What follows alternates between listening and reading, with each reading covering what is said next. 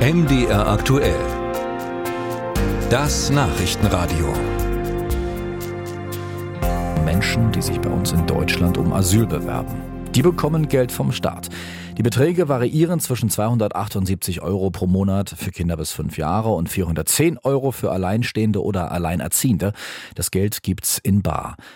Noch denn wenn es nach CDU und FDP geht, soll es für Asylbewerberinnen und Bewerber bald eine Bezahlkarte geben, um sich damit dann Essen, Trinken, Kleidung etc. zu kaufen.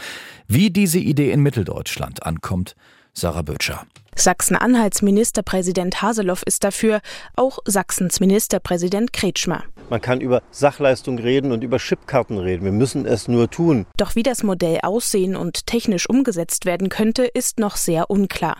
Vorstellen könnte man es sich wie eine Prepaid-Karte, um damit zum Beispiel einkaufen zu gehen oder ein Straßenbahnticket zu kaufen.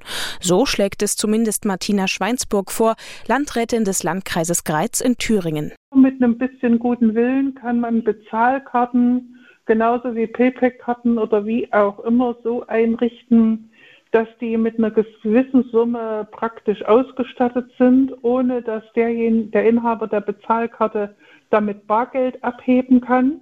Und ich denke mal, der Aufwand ist nicht größer als jetzt äh, die wöchentliche oder monatliche Auszahlung auch der Präsident des Landkreistages von Sachsen-Anhalt, Götz Ulrich, kann sich das Einführen einer Bezahlkarte vorstellen, wenn sie den Verwaltungsaufwand nicht erhöhe. Sachleistung haben wir früher ähm, in dem einen oder anderen Landkreis ähm, auch mit Gutscheinsystemen in der vordigitalen Zeit bereits erbracht. Das ist mit sehr hohem Verwaltungsaufwand verbunden gewesen und es ist dann abgeschafft worden und in äh, Geldleistung umgewandelt worden.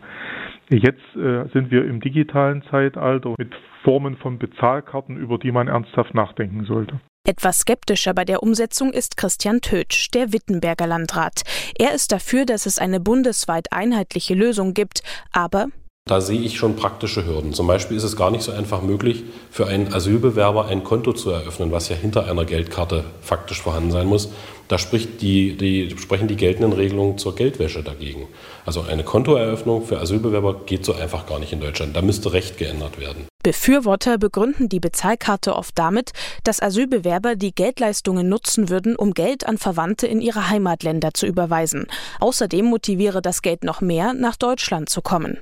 Stefanie Mürbe vom Flüchtlingsrat in Sachsen-Anhalt sagt, Bezahlkarten seien eine Einschränkung ins Selbstbestimmungsrecht. Wahrscheinlich sind diese Bezahlkarten dann auch noch ein bisschen ähm, gekoppelt daran, wo man jetzt äh, damit bezahlen kann, eventuell sogar was man damit bezahlen kann. Das wird ja alles diskutiert. Außerdem, wenn Menschen gar gar kein Bargeld zur Verfügung haben, ist es natürlich auch eine klare Einschränkung, ne? einfach Bargeld zu haben, um eine öffentliche Toilette zu benutzen. Und es ist auch verfassungsrechtlich sehr fragwürdig. Also da gibt es verschiedene Gerichtsurteile, dass ein vollständiger Entzug von Bargeld verfassungswidrig ist. Auch der Migrationsforscher Markus Engler betont, in der Wissenschaft gebe es keine eindeutigen Befunde, dass Menschen allein wegen Sozialleistungen flüchten würden.